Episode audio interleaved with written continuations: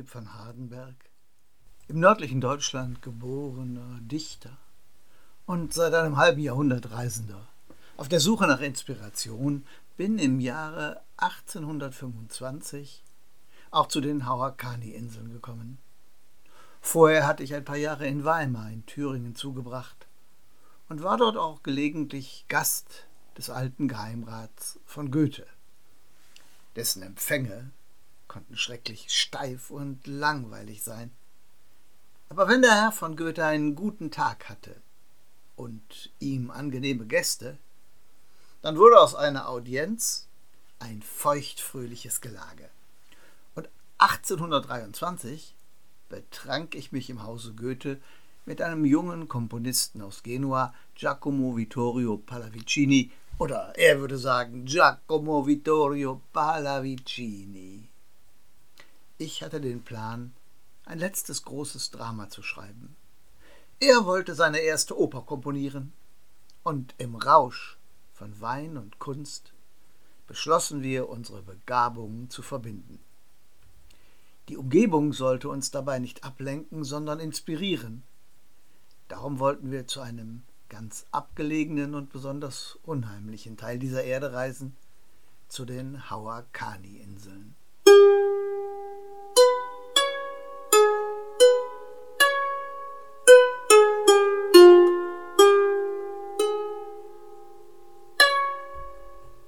Es dauerte dann noch zwei Jahre, bis ich wirklich nach Jamestown kam, dem größten Ort auf jenen Inseln, und wenig später fand sich auch Giacomo ein. Inspirationen gab es hier mehr als genug.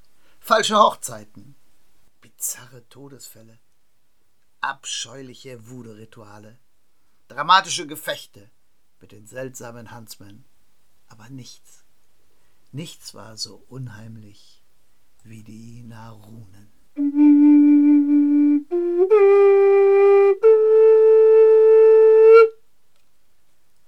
Ja, die Narunen.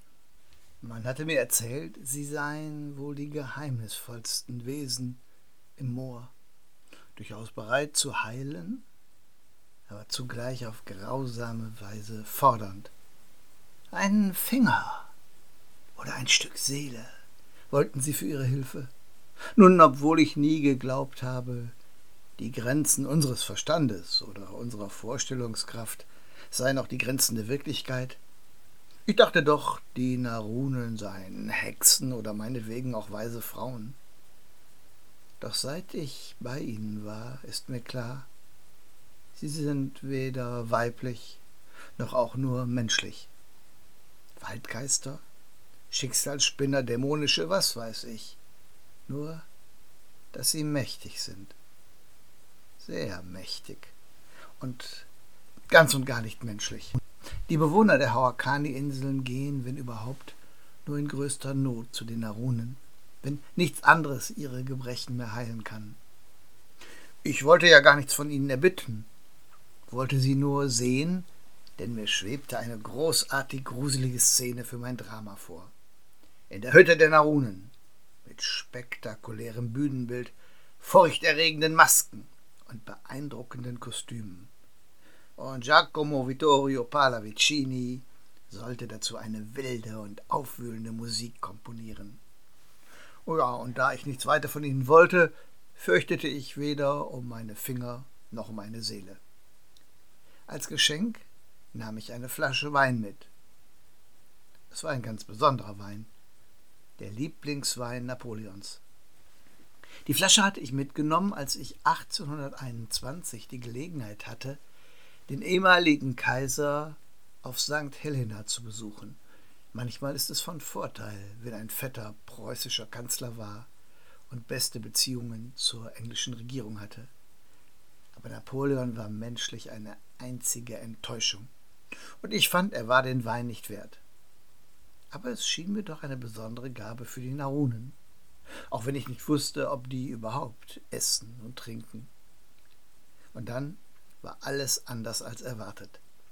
Papa Lavas, ein in Jamestown lebender Voodoo-Priester, zu dem ich aus der Vergangenheit eine bestimmte Verbindung hatte, aber das ist eine andere seltsame Geschichte. Papa Lavas brachte mich über den Geisterpfad zu ihrer Behausung. Die war nun gar nicht eindrucksvoll. Ein eher schäbiges, großes Zelt, aus dem es freilich wie schweres Atmen und Keuchen klang. Doch ich spürte die unheimliche Kraft dieses Ortes. Aber niemand war da. Papa Lavas machte sich gleich wieder davon. Und ich setzte mich auf einen Baumstumpf und wartete. Meinen Gürtel mit den Pistolen und dem Dolch hängte ich an einen Ast, obwohl wieder Hansmann unterwegs waren. Aber ich wollte auf keinen Fall den Narunen bewaffnet und respektlos wirkend unter die Augen treten, falls sie denn Augen haben. Und während ich da saß, kamen Worte in mir hoch. Inspiration. Ich nahm rasch mein kleines Notizbuch, Feder und Tinte aus meiner Umhängetasche und schrieb. Wenn dich die Inspiration überkommt, überlegst du nicht, du lässt es fließen. Ich wusste gar nicht, was ich schrieb, ich schrieb. Als ich wieder zu mir kam, waren die Narunen immer noch nicht da. Nun wanderte ich zurück nach Jamestown, setzte mich ins Teezelt und schrieb das, was ich in mein Notizbuch gekritzelt hatte, schön säuberlich auf gutes Briefpapier, das sich auch immer in meiner Tasche findet. Dann trank ich einen großen Becher Rotwein und ging diesmal ganz allein zurück ins Moor, zum Zelt der Narunen. Diesmal, das spürte ich sofort, waren nicht nur Geräusche in der Hütte, sondern eine, eine, ja was, eine Energie, ein Willen, eine Macht. Als ich mich an der Tür verneigte, sah ich zwei Gestalten, hochgewachsen, aber sie schienen mir in Sackleinen gehüllt. Keine Kostüme, die auf der Bühne wirken würden. Und ihre Gesichter äh, konnte ich nicht erkennen, vielleicht hatten sie keine. Ich wagte nicht, den Blick zu heben. Vor mir sah ich nur Hände. Hände mit langen Fingern und krallenartigen Nägeln. Und diese Hände schienen zu mir zu sprechen, wenn sie sprachen nicht, sie hauchten und fauchten mich an. Ich bin kein ängstlicher Mensch, aber nun war ich schweißgebadet, und von meiner Neugier war nichts mehr geblieben. Mein Wein haben sie genommen. Man kann eine Seele hineinfüllen, hauchte es. Doch mein Gedicht, das hat sie wirklich gefreut und gereizt. Sag es auf, sag es auf. Und wieder kamen die Worte in mir hoch. Größer als der Menschengeist ist das Geheimnis. Tiefer als der Menschengefühl ist der Schrecken. Stärker als der Menschenmacht ist der Zerfall. Weiser als der Menschen Wissen ist das Staunen. Wahrer als der Menschenrede ist der Traum. Die Welt ist nicht Marktplatz. Die Welt ist ein Wald. Ja, ja, darin liegt etwas von deiner Seele, hauchte es, als ich geendet hatte.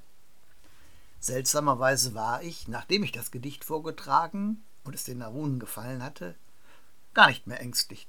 Ein Dichter, der den Namen verdient, legt immer etwas von seiner Seele in seine Verse.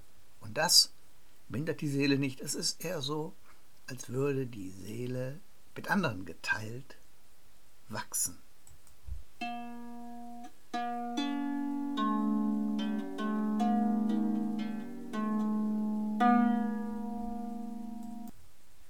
Soweit, so gut. Einige Wochen vergingen. Ich saß in der Abenddämmerung vor dem Haus in Upper Jamestown, in das ich mich eingemietet hatte, und leerte den einen oder anderen Becher Rotwein. Mit einem Mal wurde mir ganz kalt, und da war ein Schatten an der Hausecke. Huntsman war mein erster Gedanke, aber bevor ich meine kleine Pistole aus dem Stiefel zog, spürte ich, es war eine Narune. Dichter, denkst du, du bist der Herr deiner Träume? Oh nein, oh nein, Du träumst von mir, sagt die Narune. Und für jeden Traum, den ich dir schenke, für jeden Abgrund, den ich unter dir öffne, will ich ein Gesicht. Du träumst von mir. Zu viel Wein, dachte ich, oder zu viel Fantasie, aber im Grunde wusste ich es besser. Und in der Nacht stürzte ich in den Abgrund. Ich war an dem schlimmsten Ort, den ich je gesehen hatte. Waterloo 1815. Ich hatte nicht in Napoleons letzter Schlacht mitgekämpft, dafür war ich schon zu alt. Ich kam am Tag nach der Schlacht nach Waterloo oder Belle Alliance, wie die Preußen sagen. Ich berichtete damals für einige nordamerikanische Zeitungen aus dem aufgewühlten alten Europa. Ich hatte schon Schlachtfelder gesehen, selbst in einigen Schlachten mitkämpfen müssen, freilich waren das eher kleine Gefechte, verglichen mit den riesigen Gemetzeln, die Napoleons Herrschaft brachen. Als ich nach Waterloo kam, dröhnten keine Kanonen mehr, keine Kugeln flogen, der Pulverdampf hatte sich verzogen. Aber soweit ich sehen konnte, gemordete, verstümmelte, manchmal noch im Todeskampf wimmernde Menschen. Franzosen, Deutsche, Engländer, Schotten, im Tod waren sie alle gleich. Und dann, ich weiß nicht wann, dann ging die Erinnerung über in den Traum. Dann stiegen aus den Leichenbergen weiße Nebel auf. Waren es die Seelen, die Seufzer, die letzten Schreie? Sie stiegen auf zum wolkenverhangenen Himmel aber die Erde, nass und feucht von Regen und Blut, sog die Nebel schmatzend ein und zog sie in den Morast. Und dann sah ich zwei Riesen auf den beiden entgegengesetzten Seiten des Schlachtfeldes. Der eine knurrte Merde und spie auf die tausend und abertausend Toten zu seinen Füßen. Der andere klopfte ein wenig Staub von seinem Frack ließ sich ein Glas Sherry reichen und sagte, How disgusting. I suppose you will not find an acceptable sherry in this whole Belgium. Und da musste ich mich erbrechen. Aber aus meinem Mund kam nicht Wein oder mein Abendessen. Ich spuckte Blut. Ströme von Blut, mehr Blut, als in meinem Körper je sein konnte. Und ich erwachte schreiend und ohne Gedicht. Ich fand keinen Schlaf mehr in dieser Nacht. Auch Wein und Rum halfen nicht mehr gegen das Gefühl ansteigender Panik. Würden mich nun Nacht um Nacht dieselben Albträume verfolgen? Da fiel mir ein, dass mir Papa Lavas von Träumen erzählt hatte, die ihn immer wieder heimgesucht hatten über Jahre. Ich mochte den Burschen, obwohl er mir seit dem Voodoo-Ritual nicht mehr ganz geheuer war. Aber ich hatte ja nichts zu verlieren. Verkatert und übermüdet wankte ich durch die Gassen von Lower Jamestown und suchte ihn. Und dann plötzlich standen wir voreinander. Hey Jackie, grinste er, du siehst übel aus. Richtig alt, fast so alt wie du bist. Lass gut sein, Junge, knurrte ich. Mir ist nicht nach Scherzen.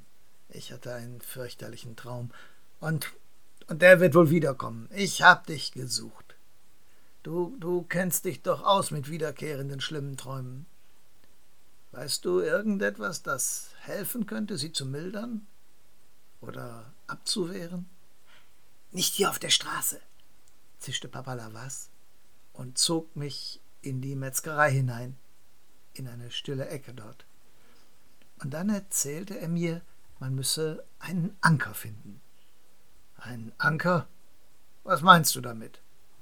Ein Traumanker, erzählte er, das ist eine Verbindung zwischen dem Traum und der diesseitigen Wachenwelt. Das kann ein Gegenstand sein, den musst du dann unter das Kopfkissen legen. Es kann aber auch ein Mensch sein, mit dem musst du dann einen Gegenstand austauschen. Und den müsst ihr euch wechselseitig in der Nacht unter das Kissen legen. Und dann, dann ist die Wucht des Traums nicht so mächtig. Und man kann sich vielleicht träumend dagegen stellen. Naja, ich zuckte die Achseln, drückte dem Jungen ein paar Pfund in die Hand und ging zurück. Ein Anker. Aber dann fiel mir sofort der bestmögliche Anker ein. Kapitän Raziel Chevalier. In einem Gespräch, einem von denen, die offiziell nie stattgefunden haben, hatte er mir erzählt, er sei bei Waterloo dabei gewesen. Nicht wie ich als später Besucher des Schlachtfeldes, sondern als Kombattant.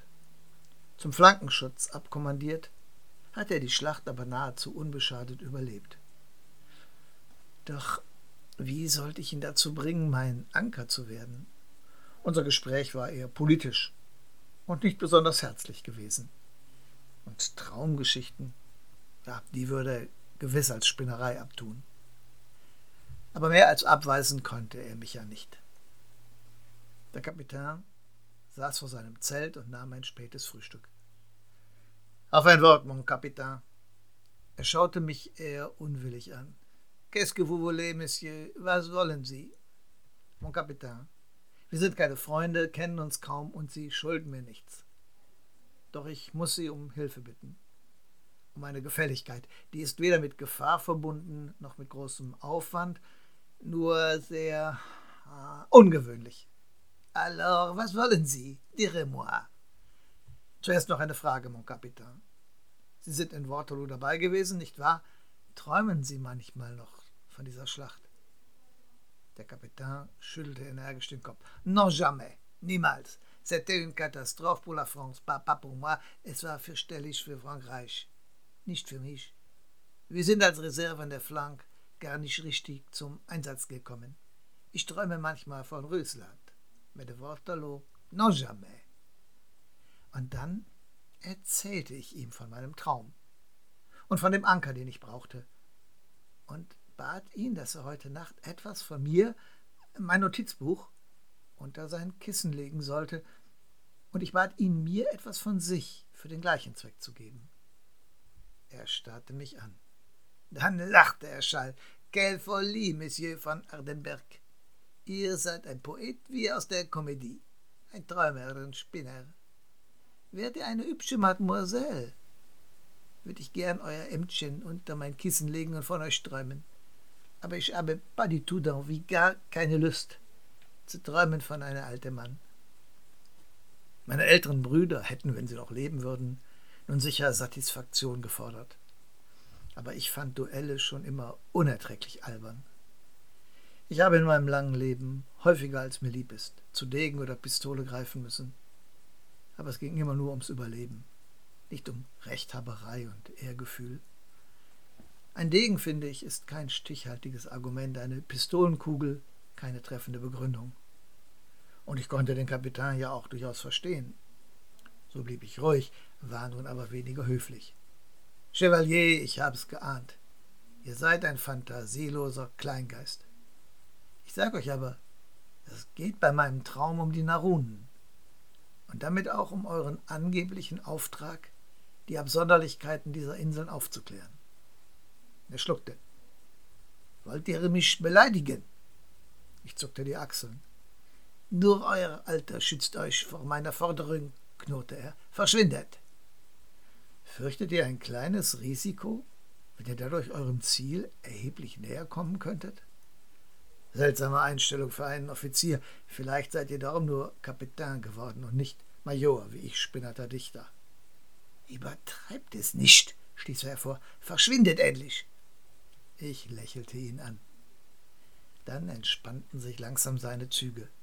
Und auch er grinste. Eh bien, j'ai compris. Verstehe. Ihr wollt mich provozieren. Denkt, ihr erreicht mit Frechheit, was ihr mit Öffentlichkeit nicht bekommt. Ich verneigte mich leicht. Excusez-moi, mon Kapitän, vergebt mir. Und natürlich habt ihr recht. Ein Kapitän der Grande Armee hat mehr Erfahrung und Reputation als jeder General kolonialer Milizen. Ihr habt mich durchschaut, es war ein letzter Versuch. Au revoir. Ich wandte mich ab. Lentement, lentement, rief er. Kommt, gebt mir euer Büchlein und nehmt, er sah sich suchend um, ah, nehmt meine Bajonette. Es war mit in Waterloo. Mais regarde bien, passt auf, dass ihr euch nicht verletzt, wenn ihr es mitnehmt ins Bett. Man muss immer gut Acht geben, was man sich ins Bett holt. Lachend reichte er mir sein Seitengewehr. Ich bringe es morgen zurück, sagte ich, gab ihm mein Notizbuch und eilte heim. Der Tag verging viel zu langsam. Die Stunden krochen. Ich aß zu wenig, trank zu viel, ging bei Anbruch der Dämmerung zu Bett, das Seitengewehr des Kapitän neben mir. Lange fand ich keinen Schlaf. Dann war ich plötzlich wieder auf den Feldern von Waterloo, sah vor mir, wie der blutige Schlamm mit gierigen Schlünden nach den Seelennebeln schnappte und sie einsog. Und ich hörte die Riesen poltern. Merde! How disgusting! Und ich spürte die tiefe Verzweiflung kommen, die mich in der letzten Nacht überwältigt hatte. War so die Welt, das Leben, blutiger Morast, in dem alles versinkt? Da wuchs vor mir aus dem Schlamm eine Hand mit langen Fingern, mit krallenartigen Nägeln. Sie winkte mich hinab zum Boden, und ich kniete nieder im Schlamm. Atme ein, was die Erde verschlingt, hauchte es, sonst geht es verloren. Und ich öffnete den Mund und trank, trank in vollen Zügen die weißen Nebel, bevor der Morast sie verschlingen konnte. Trank und trank, aber da war so viel mehr, als ich einatmen konnte. So viel, dass der Schlamm verschluckte. Ich konnte nicht mehr. Wieder spürte ich die Panik kommen. Da packte mich jemand an den Schultern. Allez, allez, Copain, rief eine barsche Stimme. Retirons zurück. Und ein französischer Offizier zog mich hoch, zog mich mit sich, zog mich vom Schlachtfeld. Ich konnte sein Gesicht nicht erkennen, aber ich spürte seine Hand auf meiner Schulter und hörte seine Stimme. Allez, allez, Copain. Und als ich aufschaute, wuchs Gras über das Feld. Am Himmel zeigten sich Lücken zwischen den dunklen Wolken, und die Riesen waren geschrumpft, sahen aus wie, wie zwei alte Hähne, einer fett, einer mager, die auf und ab hüpften und krähten. Werde! How disgusting!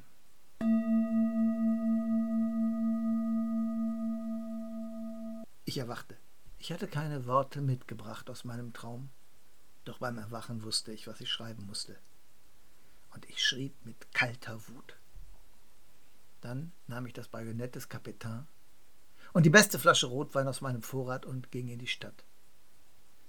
Der Morgen dämmerte erst, aber wie fast alle altgedienten Soldaten war auch Raziel Chevalier ein Frühaufsteher und saß schon vor seinem Zelt. Ich reichte ihm das Seitengewehr und die Flasche. Merci, sagte ich nur. Ihr habt etwas bei mir gut. Er sah mich nachdenklich an, nickte stumm und gab mir mein Buch. Wir reden später. Au revoir. Ich ging nach Friedheim. Im Friends Inn erstand ich eine Flasche Sherry. Dann ging ich ins Moor zum Zelt der Narunen. Ich habe euch eine Flasche Sherry mitgebracht, rief ich am Eingang. Angeblich große Leute pflegen das zu passenden Gelegenheiten zu trinken. Und das ist mein Gedicht. Waterloo. Hier schlug Wellington Napoleon. Doch keiner von beiden trug auch nur eine Schramme davon. Woher dann all die bleichen Knochen? Wer ist hier im Dreck verreckt, zerfetzt, erschossen, abgestochen? Wem schlug man hier eine tödliche Wunde? Wer erstickte am eigenen Blut oder schrie nach der Mutter in letzter Stunde? Hier schlug Wellington Napoleon, doch keiner von beiden verlor hier ein Bein, das Leben den Sohn. Lange blieb es still. Was ich mitgebracht hatte, würde den Narun wohl kaum gefallen. Meine heutigen Worte waren ja nicht so zu mir gekommen wie die des ersten Gedichtes, das ich ihnen vorgetragen hatte. Sie waren mit weit mehr Bedacht geformt. Und der Sherry aus der Taverne war er Fusel als Feinkost, war fast eine Beleidigung. Doch mehr Seele und mehr Köstlichkeit sollten die Narunen nicht von mir bekommen. Ich weiß nicht, wie lange ich da gestanden habe. Erst als ich mich umdrehen und gehen wollte, hauchte und kicherte es hinter mir. Du bist ein Schelm, kleiner Dichter. Aber wisse, die Mächtigen trinken Blut, selbst wenn du glaubst, dass sie Sherry trinken. Und noch lieber als dein Blut ist uns deine Seele. Du denkst, dein Gedicht stammt aus deinem Kopf, nicht aus deiner Seele. Ha! Auch dein Denken, auch dein Zorn sind Spiegel deiner Seele.